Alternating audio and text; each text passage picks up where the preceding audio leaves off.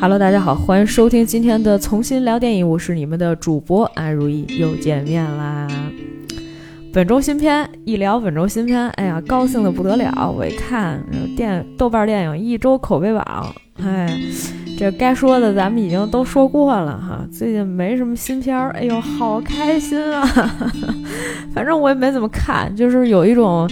也，没有做作业，然后又没有被老师抽查到的感觉，非常爽，非常爽。这周其实我觉得唯一值得看的就是我们今天要介绍的这个《密室逃生》，我们待会儿会再聊一下哈。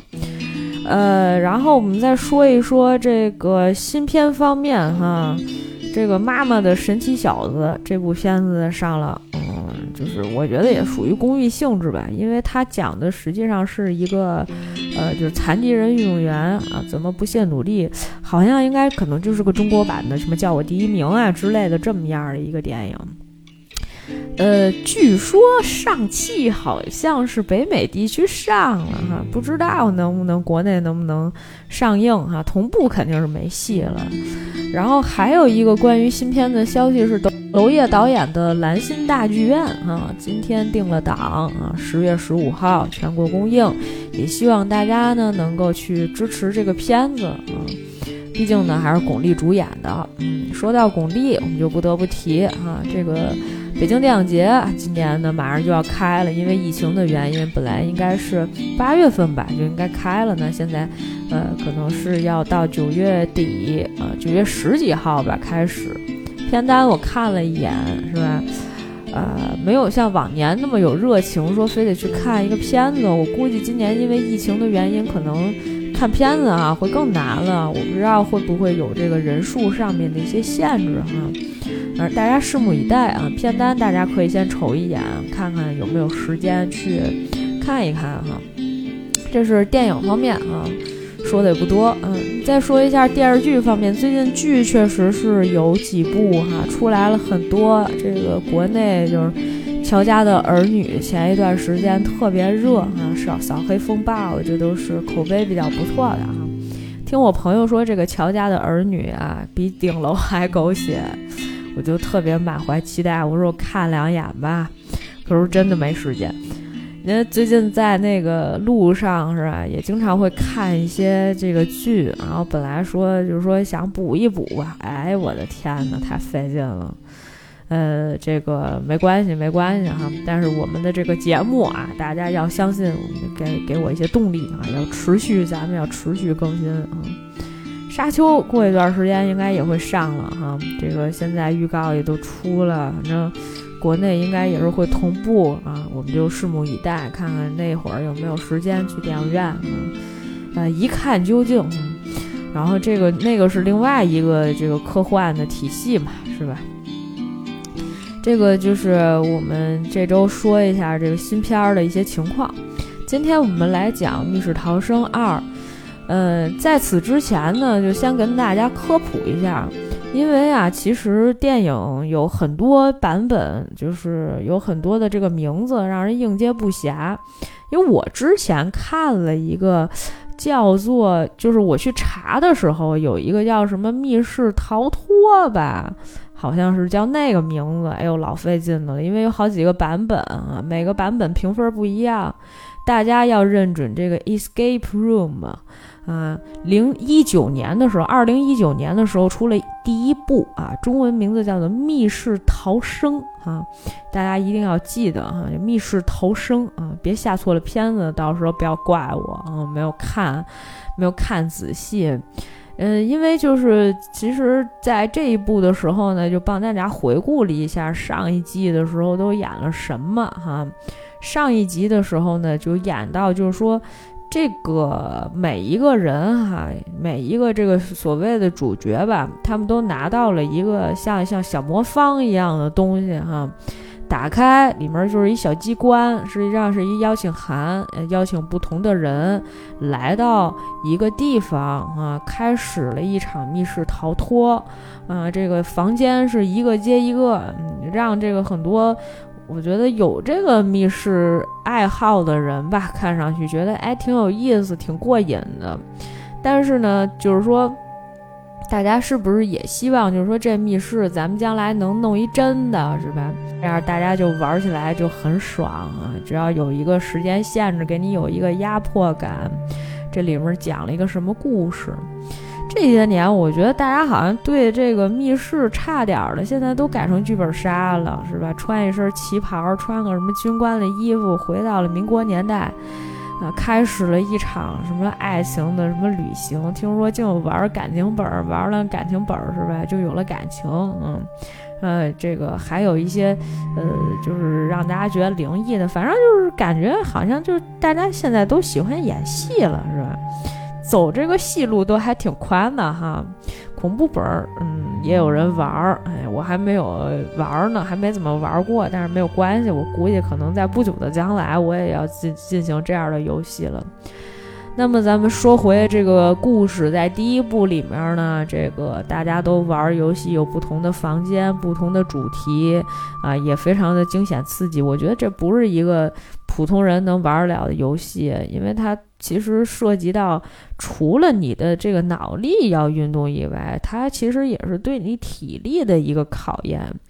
在第一季的时候，基本上属于每玩一个房间嘛，就会死一个人。但是那一季里面呢，就活了俩人，是吧？这个叫 Zoe 的人和这个叫 Ben 的这两个人活了下来。活了下来之后呢，就是这个 Ben 可能也是被这个 Zoe 救的吧。反正呢，就活了下来。活了下来之后呢，这个邹宇就。他俩在一个咖啡馆门口见面，这个邹宇就说：“哎，你看见了吗？有一什么什么拼图，反正就是给他留了一个线索，说这个呢可能在曼哈顿，啊，咱们可能得去，就是捣毁他们的老窝。就是这个其实。”呃，他上一季的谜底就是什么呢？还是有一堆观众啊跟那儿下赌注，然后希望看到这些人死，就是有一点像大表姐演的那个《Hunger Games》是吧？啊，饥饿游戏，嗯，就是也是有不同的人，然后过来让你玩这个游戏，然后呢，他这个密室呢又有点像新黄方，是吧？啊，就是我原来说第一季就是有点心慌慌，然后加死神来了，因为经常得死人。但是呢，就是说这个系列一旦叫好又叫座之后，它再出新的系列，如果它不能够让它的这个恐惧感，或者是说它这个房间的布置更加升级，啊，那就没有了它所谓的这个让大家期待的这个感觉会放小啊，是吧？所以呢，就这一季里面仍旧是六个人哈，这个三男三女。首先，这个 Zoe 呢和 Ben，然后他们两个人呢就是属于我得去捣毁他们的老窝，所以呢，就我又一次进入到了这个游戏，我需要进入到这个游戏里面去。Zoe 的目标呢就是说得把呃幕后的这个主脑啊做这个游戏的人要绳之以法。而这个 Ben 呢，当时就是觉得说，那邹毅救了我一命呀，是吧？那我是不是也得跟着一块儿去？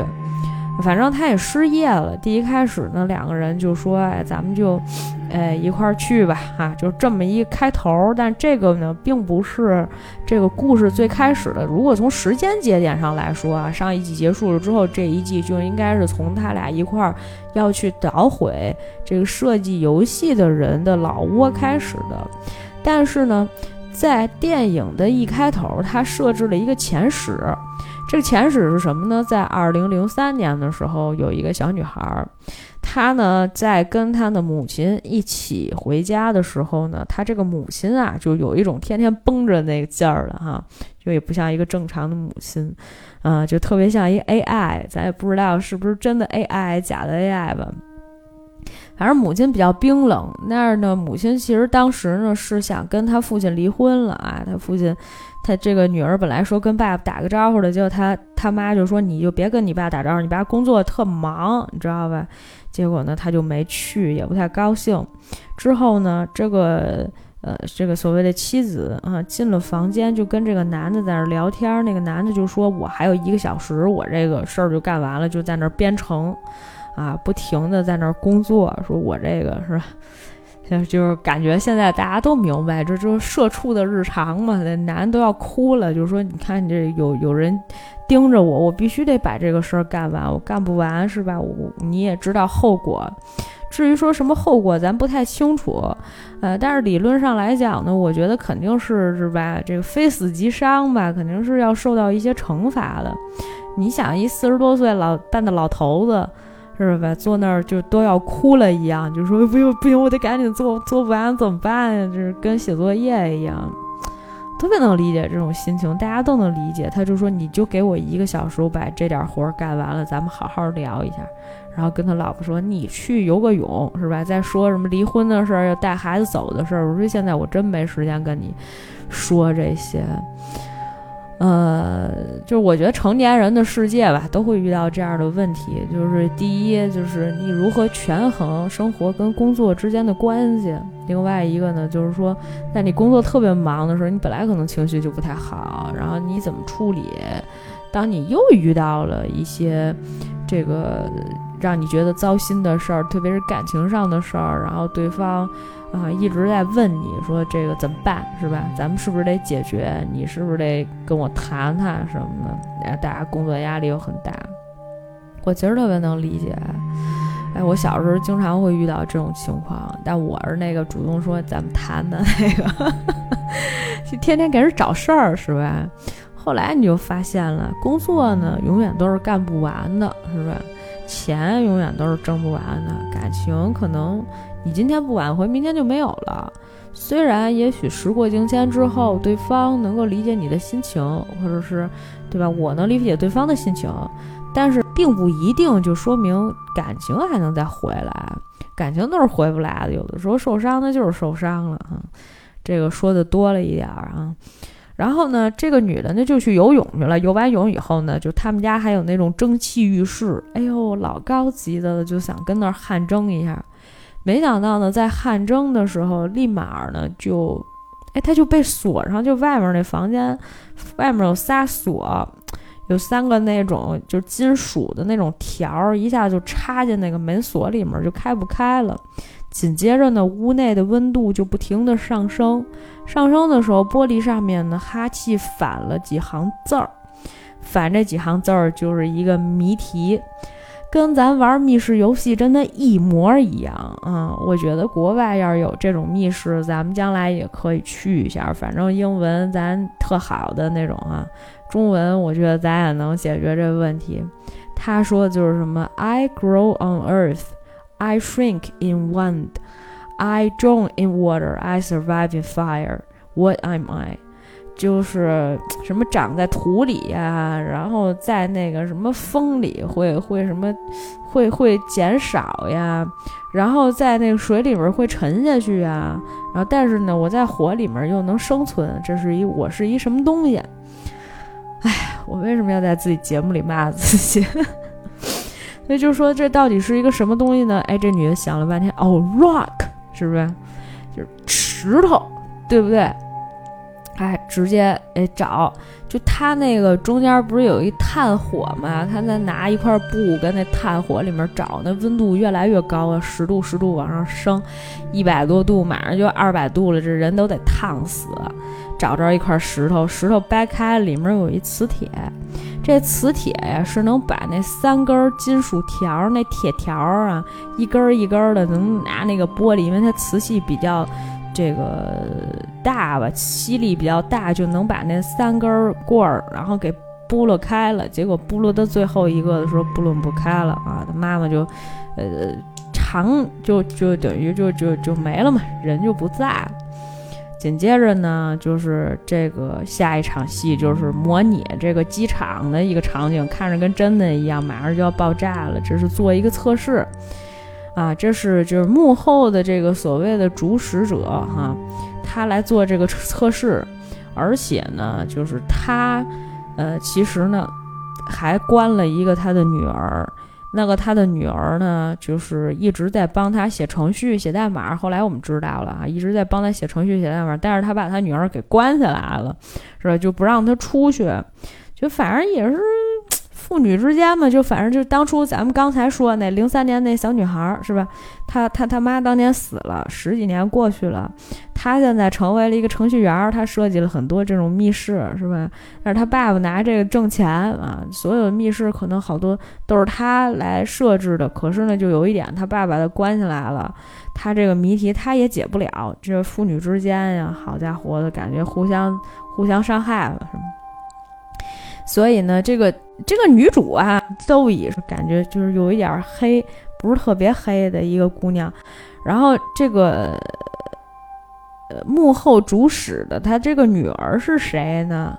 她这个女儿啊，是演那个孤儿院的那个姑娘，就是长大了啊，就是原来那说那个三十多岁，是不是看着像十几岁的？然后那个呃现在已经感觉三十多岁那姑娘。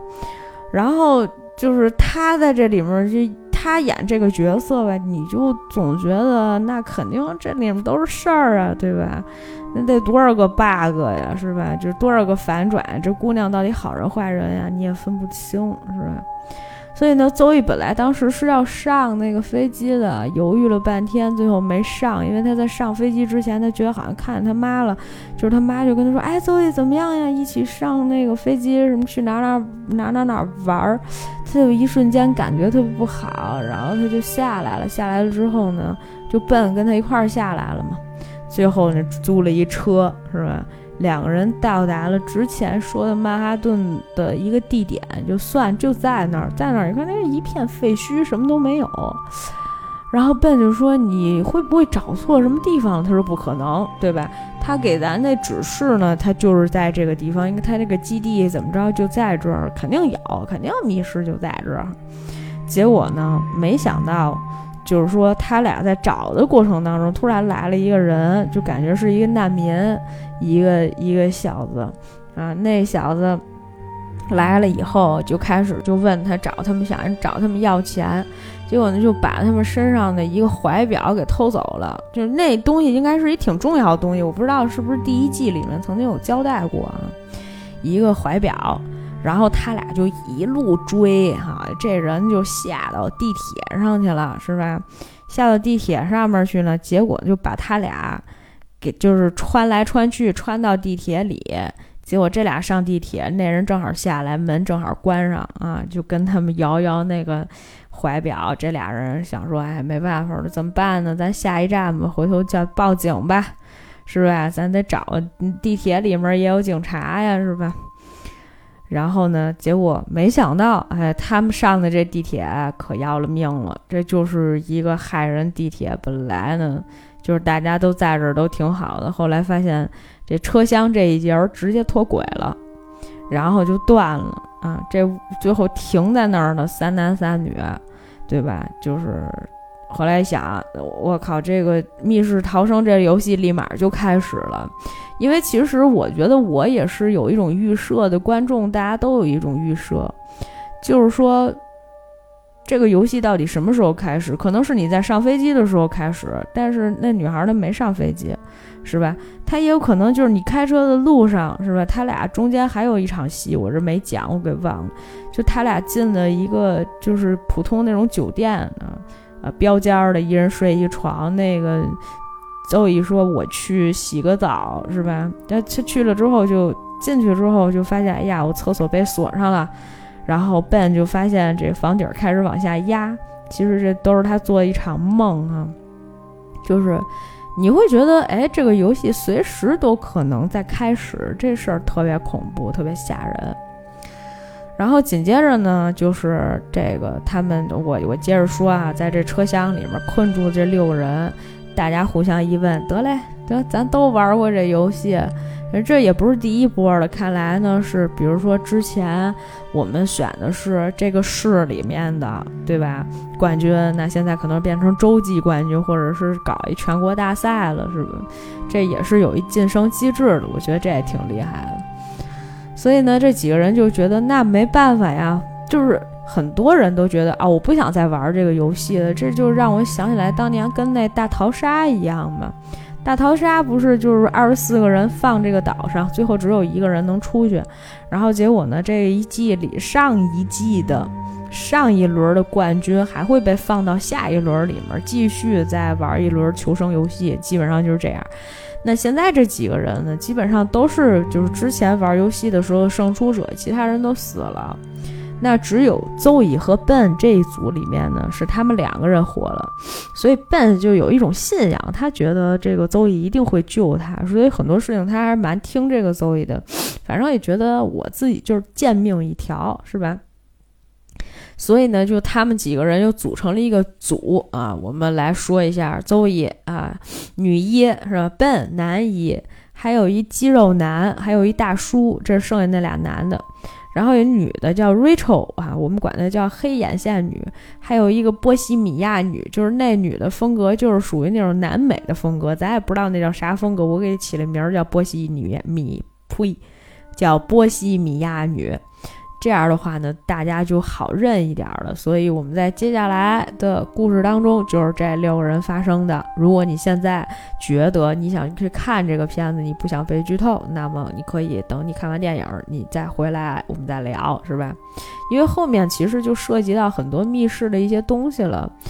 他们呢，就是刚开始的时候啊，其实这个电车停了的时候，有一个提示音，就跟你们说，这个大家拿好自己的包，然后下车，是吧？如果发现了什么，就是这个不是自己的包，这个大家可以把这个东西交给 MTA 员工。说完这句话，有一大哥呢，就找到了一个包，包里面有一毛巾，毛巾里面裹着一个门把手。直到他们找到这个门把手那一刻开始，车厢整个全都通电。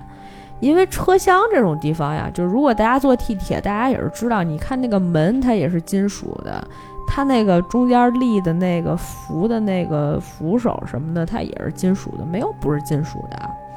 对吧？那你得去那个操控室里面去看呀，这不是有门把手吗？地上还有一个，就是他们从那个掀那个地板嘛，把那个就是那一层地毯掀下去以后，一看，哦，就是出口就在这个地方，但是这出口怎么打开咱不知道。你有一门把手，那么对吧？你有这个线索，那就得把那个门打开。结果第一次的时候呢，就是那肌肉男那壮硕的大哥一下子就被电倒了，是吧？就说那这个这这个这这个这个门把手怎么弄上去呢？哎，他又找了个皮带，他说：“哎，这个皮带是吧？隔隔那个隔电。”结果把门打开了，打开之后呢，里面是他说好像要抹掉什么所有的广告还是什么，就是反正呀，这个。整个这个车厢里面不是有好多那种广告呀、什么地图啊之类的东西啊，有好多都是错误的拼写，或者里面缺了字母。然后同时呢，这个他们打开的不是那个驾驶室吗？驾驶室里面呢，呃，有一个显示器，这个显示器上面写着个九，就是旁边是一个投币的口，你就知道了，这是为了要投硬币。但是得哪儿找硬币啊，是吧？你得满处找，得找九个。后来呢，就有一个姑娘，就那眼线黑眼线那个女孩儿，那个 Rachel 说，Rachel 说这个东西吧，它应该是呃对应的什么二十六个字母，因为那个把手是多少个？邹一说的那个把手是多少个？把手是二十六个，所以就对应的 A B C D E F G，对吧？你看。旁边那些广告里面缺什么，咱们就拉哪根儿，是吧？拉完确实是有硬币。如果只是单纯这样的游戏，那很简单，然后这一轮也不会有人死，对不对？结果呢，没想到就是说，它不仅仅是说它通电的问题，就是你不能碰金属的，大家穿个衣服可能也隔电，对吧？问题是，结果那个就是这个。车厢里面还冒那种电流，你就总不知道因为什么被电一下，被电一下。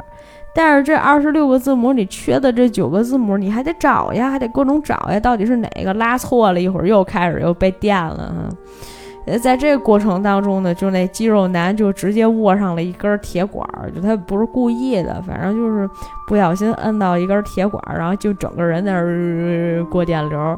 然后其他人在那儿找硬币，就是大家都被雷劈了一样，就那屋子里面就全都是那种蓝色的那种小线条，是吧？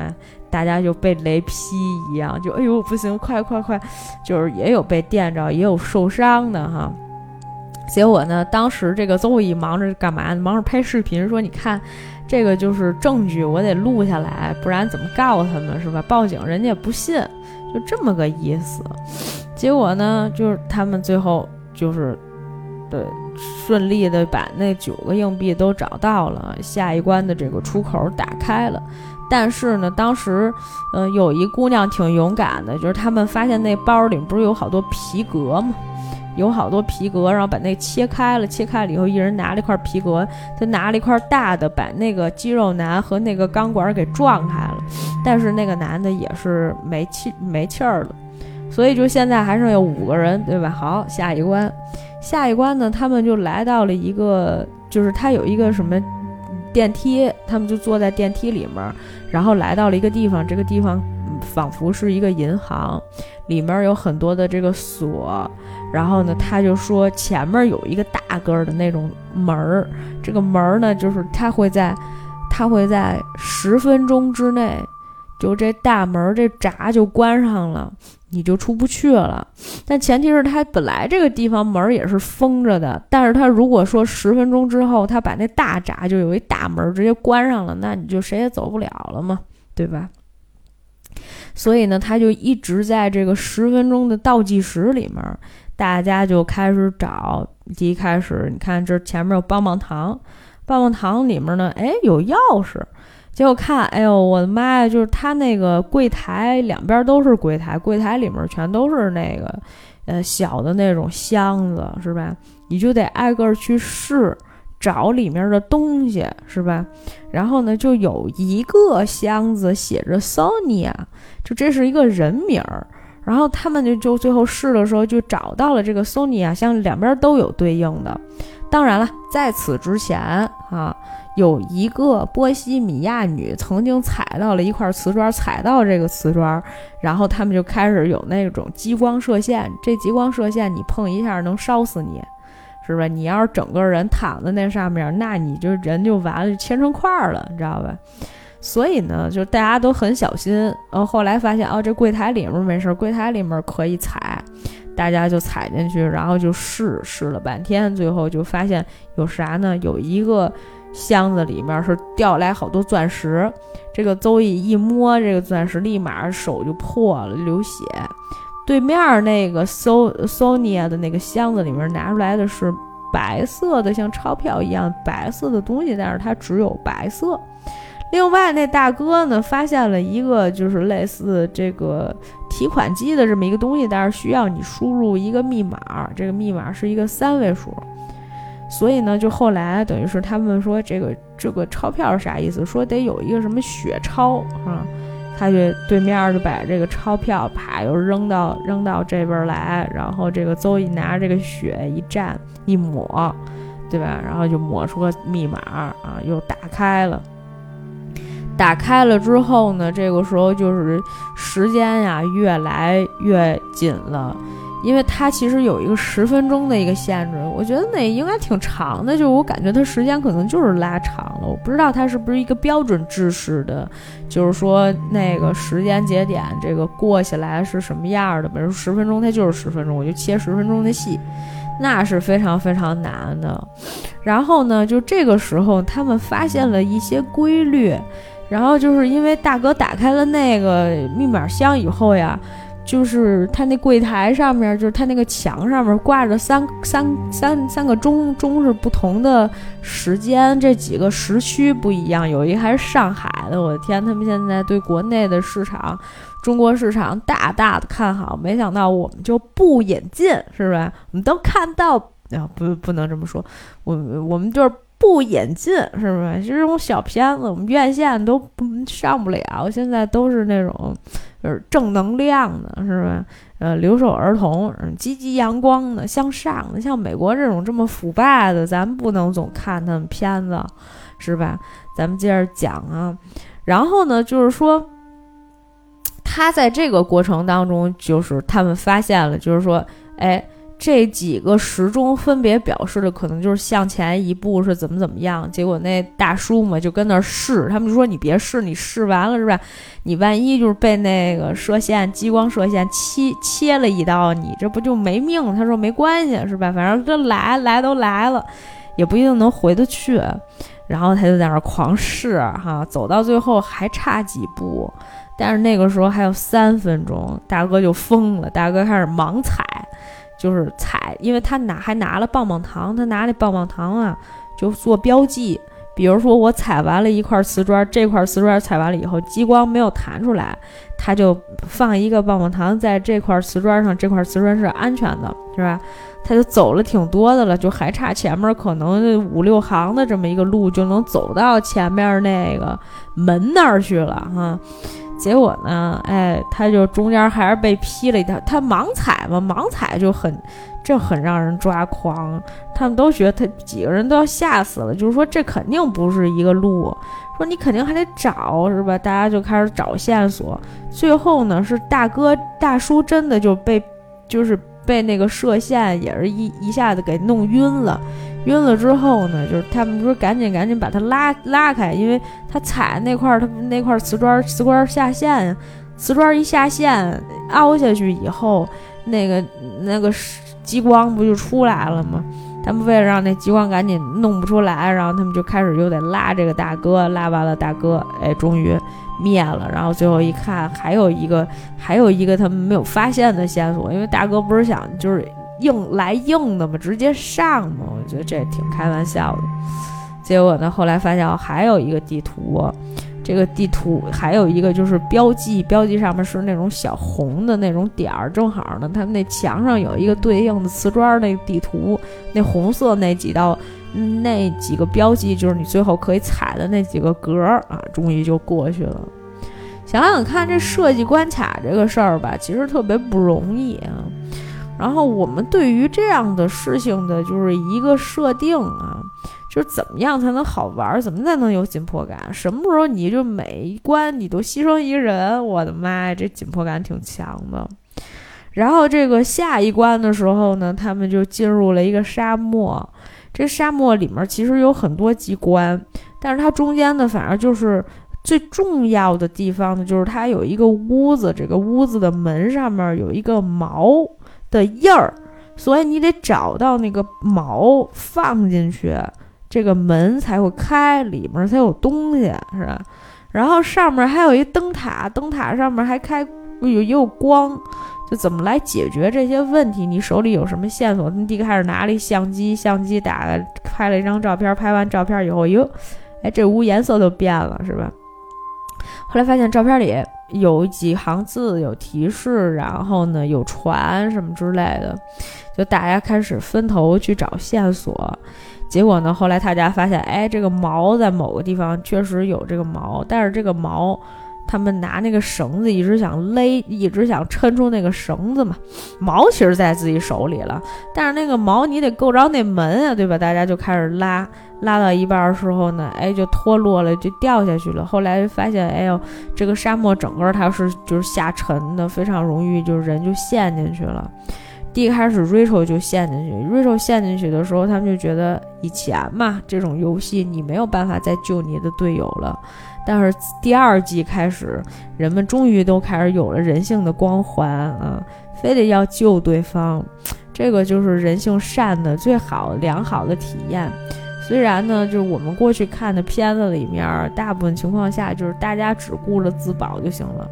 那不行，就这个片子里面恨不得所有人都是白莲花，反而得救。当时呢，大叔就说不行，你们让我去救他。大叔就仿佛是在一个。就他不像是在一个这个沙漠里面那种去去沙子里面救这个 Rachel 的感觉，他就是有一种跳一水池子救这个 Rachel 的感觉。他们还说，还说你们把这个绳子拉住了，大家都劝他说你不要去，他非得去。在这个点上，我也不是很明白哈，很明确，嗯，就是反正有一种去水里面救，不是去沙子里面救的感觉。果不其然，最后呢，大哥就在哪儿呢？就在这个，嗯，就是把那个 Rachel 给送出来了。但是大哥好像是挂了。掉出去了。本来那个眼线妹就是这 Rachel 还想救大哥呢，但没希望了啊，没有机会，大哥已经掉下去了。大家又开始找机关，把这个毛放进去以后，是吧？然后就这个谁，奏一上了灯塔，灯塔有一些这个不一样的变化，但是这个时候呢，发生了分歧。现在呢，还剩下三个女的，一个男的。然后当时呢，是他们在房间里面，波西米亚女啊，通过这个密码什么这些手段，发现冰箱打开以后是一条通道。然后奏义呢是什么呢？他发现那个灯塔上面不是有一圆形的一个东西哈，反正把得把那东西拆开，也是一个通道。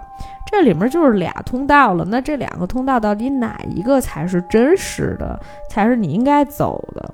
当时呢，就大家都在犹豫。后来呢，是这个 Rachel 呢就跟着那个，呃，就跟着跟着奏义走了。他奏义呢的目标就是什么呢？我们得脱离开这个游戏，我们不能一直玩这个游戏。但是呢，波西米亚女的意思就是说，如果我们不遵循这个原则，那我们最后就是出不去的。你在任何一个地方，你会发现很多 bug，你可能会死在里面。他希望能遵循这个游戏。结果呢，就发生了非常不幸的事情。这笨一直就劝波西米亚女啊，说你们跟着邹一一块走吧，咱们是吧？他你要相信他，仿佛他就是，仿佛在剧透跟大家所有人说，这是主角，主角有光环，绝对不会死，跟着主角肯定有肉吃，是吧？一定能够坚持到最后。波西米亚女不听，哎，就是也不是不听，晚上时间也是来不及了。最后呢，就是这个等于波西米亚女就进了这个冰箱里面，差点还没进去，你知道吗？就整个房子都要塌陷了。然后 Ben 呢，也是在爬那个灯塔的时候呀，第一开始的时候，灯塔就是它外面有一个就是那种楼梯一样的东西出来了，结果呢，机关触发了以后，那楼梯那个东西它进去了，所以就是 Ben 爬着爬着呢，最后还是掉下来了，就他也没走了。结果呢，这边就剩下俩女的了，就剩下邹毅和 Rachel 了。俩人进了另外一空间，打开一看，我靠，出来了！咱俩，你看，这不是天井吗？出来之后就是这个曼哈顿街城，是吧？街区上面有各种东西啊，然后就大家本来挺开心的。这个时候，波西米亚女突然跑出来了，就跟他们说：“不是，不是，你们赶紧躲起来！看波西米亚女身上都是伤，怎么回事呢？”他说：“你看。”那边有一个倒计时的机器，刚开始的时候呢还是两分钟，现在已经一分四十五秒，就是它每隔一段时间，然后呢就会下酸雨，下酸雨的时候大家就会都会被烧着，然后呢这个时间还在不停的缩短，比如说上一次是一分四十五秒，下一次就是一分三十秒，是吧？间隔时间越来越短，每一次减少十五秒。然后呢，你就需要在这里面找出线索来啊！言而总之，总而言之，最后结果是什么呢？是只有女主一个人啊，钻进了这个 cab，钻进了这个 taxi，然后呢得以生存下来，其他人都无一幸免，是吧？这过程我就不复述了，反正大家到时候去看吧。我觉得有一些关卡设置上面还是比较有意思的。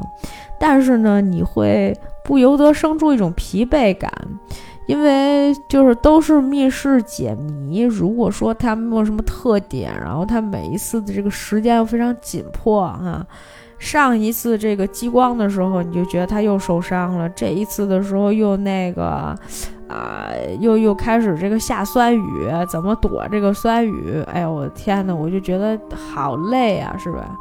对于社畜的生活是吧？本来过得好好的，非得作那个死干嘛？你说你奖金给我多少钱，我才能干这种冒死去的事儿，是吧？但女主不一样，女主就是有主角光环，她就是要拯救世界，她不想再让别人再继续玩这个游戏了，是相当于游戏策划者在是吧？呃，在不停的害人嘛，对吧？还那么多什么观众在那看，哎呀，真的。哎，有一种说不出来的正义感。于是女主就坚持，她到最后一关的时候，她看见了这个游戏的整个的这个策划者，他的那个女儿，女儿已经长大了。刚才我们已经说过了嘛，就是隔了一道玻璃，怎么把这个女儿救出去？但是女儿设计的所有整体的这个游戏，而且呢，他们能够在监视器里面，就是这个，他这个女儿还有个电脑，就是说，他说这个谜啊，我解不开，好多年了。我十八岁的时候，他他旁边有个密码，有一个密码，就是按密码的机器。但是呢，问题是他解不了，他只有三次机会，他十八岁的时候已经用掉一次了，他又觉得我看不出来这个。屏幕上给的这些字到底有什么规律？然后我要一个什么几个字儿的密码，我就完全不知道。他说：“邹毅，你一定能帮到我的。”邹毅说：“你你设计这个游戏，你害人不浅。”他说：“我没办法呀，因为我爸爸让我这样做的。我爸一直在挟持我，怎么怎么着。反正他这些年虽然设计了这么多这个呃。”厉害的、牛逼的游戏是吧？但是他自己呢，还是在一个房间里面困着，这个也挺有意思的。反正呢，后来这个女这个邹姨呢就帮助他。后来想了一下，说 这里面有一句什么什么话，我的天，他俩人真的是老厉害了，因为他们看那个屏幕上会有数字变化，会有罗马数字，然后就开始用自己所有的学过的一些知识。啊，来去拼凑到底是哪些数字才是真正他要按的那个密码？最后呢，是邹毅想了半天，就说：“哎呀，你看他一直变，这怎么回事呢？”他说：“我有一句话说，你不能在这个角度，你要换一个角度去看事情。”他跑到一个墙角，然后他就看着那个屏幕。他后来发现那屏幕是一全息投影，然后他就跟那个设计的那个姑娘说：“他说是这样的，你必须得找人帮忙。你说这全息投影，你只能在侧面看，但是你根本就过不去，因为它不是被玻璃整个封住了吗？你根本就过不去。问题是，最后他知道了，俩人解开，解开了之后去找 Ben，Ben 是怎么回事呢？Ben 是本来。就是邹以为他死了，但实际上呢是设计游戏的这个女孩，她偷偷的就把那个说好像是在沙漠底下弄了一什么蓄水池吧，就总之啊，这个 Ben 没有死，嗯，于是乎呢，哎，他们就开始去救 Ben，嗯，然后那个就路上，结果就碰见了自己女女孩的这个他爸爸，嗯，然后就他跟他爸爸就争执了起来，是吧？结果呢，这个最后还是把这个，嗯，这个女主就是，反正这个女主邹乙不就逃脱出来了吗？最后那女孩就说：“哎呀，邹乙真的感谢你，不啦不啦。”然后就说：“你赶紧去那地儿去救笨去吧，笨不是被抓走了？”他说：“我反正把门都封起来了，是吧？就我知道这个到底他们这个什么流程什么样的。说你定位的那个地方位置是没有错，你就去那儿去救笨就行了。应该我也报警了，马上警察就到了。哎，果不其然，他后来就去了，去了之后，你看见笨就被人抬出来了。”总之呢，在就是他当时后来笨又给了他一个就是被偷那怀表嘛，然后又给回了邹乙。这故事呢基本上就结束了。设计游戏那女孩把他爸关起来了，就这么一个故事哈。就这一季，就这一集里面整体都没有上一集这么的怎么讲呢？就突出啊，就是感觉确实有一些。让你觉得就不太，就是有点跟不下去了。你看这个片子，其实总时长吧，就是九十分钟，标准的这个电影八十八分钟片长，连九十分钟都没有，九十分钟可能算到片头片尾吧。就这样的一个状态下，你都还是可能觉得说，哎呀，呃，可能我还是有点儿这个不太能够看下去啊。确实，就是像这种东西，如果你不是做出花样来，那么越到后面的时候呢，越不好去做哈。我看了一下这个大致的一些评论哈，呃，这个有些人还是挺喜欢的，然后有些人呢，这个觉得女主特别圣母啊。我觉得就是片子总会有这么一个人，是那种就必须他得三观特别正。然后呢，这个需要拯救全世界，他的这个目标一定是要比较远大的，嗯，所以呢，才才会让这个更多人是吧？呃，或者是说，就是他这个目标一定要够远大，然后才能让更多的人去帮他们。啊，某些程度上也不能算是道德绑架吧，但是确实是他可能真的就是惠及全人类，是吧？别人怎么才能让他就是帮助他嘛？我记得其实有一场戏我印象挺深的啊，我刚才没讲，就是那眼线女 Rachel 和那个波西米亚女的说马上就要不行了，是吧？就说一句话，就说我们不能让他们看不起，是吧？他们就觉得说，哎，我们这怎么怎么回事儿的，是你们这都不行，就是感觉，呃，瞧不起我们，才才让你玩这游戏，然后结果这些人都死了，是吧？特别不合情不合理。就得让这个咱们必须得赢哈，是吧？用自己的聪明才智啊，破坏这个，甭管是破坏游戏规则也好呀，还是说这个闯关成功也好，实际上就是一场，呃，智商上面的博弈哈，体能上面其实也有，但是这个要看设计者是怎么来设计这游戏。比如说他那下酸雨的那个，就你可能躲都不一定能躲得了。那有些时候，他那个他那什么电话亭什么的，就能躲俩人，他们这仨人根本就过不来。所以说，如果是像第一关里面有六个人的话，那至少仨人得那被这个酸雨得烫死，得得得得烧烧死，是吧？对，所以呢，就是说，其实就是他本来这个设计里面就不想让这么多人活着，跟之前的那个游戏是非常非常非常像的。但是我记得当年新荒方为什么那么好玩呢？是因为它，我觉得它当时第一季的时候做的就没有第一集哈做的时候就没有说那么多这种，就是这个怎么解谜啊？它其实确实有一些推断推理的部分，但是呢，就是它没有那么多花里胡哨的东西。你看有些人就是说，你看第一开始上看上去啊。喘不上气来，然后跟不上线索解读，因为大家都得用特别快的速度转脑子，然后才能够把这个谜题能够解出来。那你肯定不不是这样的，那我得停下来思考。但是这个明显这推理的那些东西又不在你手上，是吧？就看得很着急，就是有没有那种解谜的爽感，这是一个问题。然后呢，就眼花缭乱的，你一个跟不上，你两三个就更跟不上了。就是你就看着他们在哦接接接接接，然后就觉得就会有一种疲惫感。所以后来看了四十分钟，你看就累了，就就仿佛是这个这个我的一个友邻说，仿佛就是用百米冲刺的速度跑一千米，是吧？看四十分钟就累了，就觉得看不下去了。但是唯一的紧迫感来源于，就是说，如果他真的有不停有死人的时候，你就会有一种压迫感，是吧？或者是说，有人会觉得，哎呀，你看看这个，是吧？老死人多刺激啊，是吧？有一种爽感，这个是都会有的。其实，在新荒方里面，其实也有类似的这个，就是要死人的这些情节。有的时候你要去试嘛，要不停的去试嘛，对吧？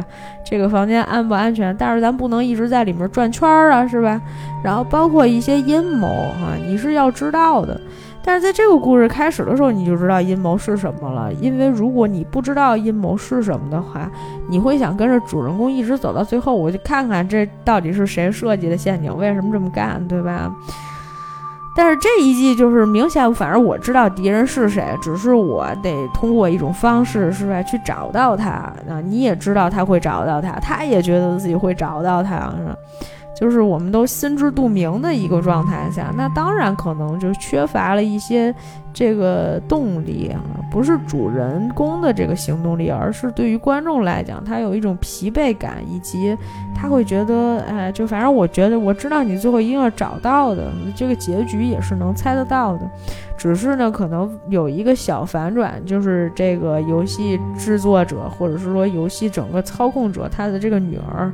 到底是不是真的反水？就是说，他到底是不是好人？他会不会就还是那种像装的像小女孩一样的，是吧？这个就挺吓人的。所以呢，这个呃，确实哈，就是如果要是我来看的，我就确实也只能给一个七分的水平。但是能不能看呢？可能是近期的，我觉得电影里面比较值得去看的。下就是我，我也很愁，我这都不知道下个星期我该讲什么了。嗯，下个星期又该放假了。嗯，anyway 啊，这个总是想着放假的事儿。呃，所以呢，这个我觉得还是先把这个电影跟大家来分享一下，确实也是近近期我觉得值得大家去看一下的片子啊。呃，这个有兴趣的朋友们，大家可以多多的去留意一下，或者是哎，你觉得哎，我没有时间看哪个了，你想用一点时间在路上的时间，是吧？让我给你讲一遍，OK，没有问题。哎，这个或者是晚上的时间，我给你讲一遍都是没有问题的。你想什么时候让我给你讲，你就打开这一期节目，呃，这个听我讲一下就好了。好了，我觉得这个说的也差不多了哈，就是关于这一类的电影啊，是不是还有新的突破啊？我们未来也会再去聊一下，是吧？然后这个顺便再跟大家说一个消息吧，就是没跟我们节目没关系，我们节目只就就只是一直这样做哈。要是有商务的话，麻烦大家请找我，谢谢。然后就是顺便跟大家说一下，这不是提到了这个孤儿院的这个原来这个女主这小女孩长大了，听说呢他们要拍第二部了。第二部的时候还想用这个小演员，她虽然已经长大了，但是呢就是可能他们用一些技术的手段去实现她仍然是原来那个样子的样子，我不知道这东西怎么实现。我觉得这可能也是这个项目的一个卖点，但是实现起来比较困难。这小女孩现在。哎，我觉得有点长残了。小时候还行，看着还可以。现在大了以后就觉得，哎，他怎么这么老？结果一看，我妈，九七年的，九七年不大呀，是不是？不大，才二十四岁。哎，我这数学真不错。行了，咱不说这些了哈。未来过一段时间，可能还会有一些新片陆续上映。如果到那个时候，我们再来聊一聊新片，看看有什么可看的。行。那今天我们就先到这儿，感谢大家的收听，我们下次再见。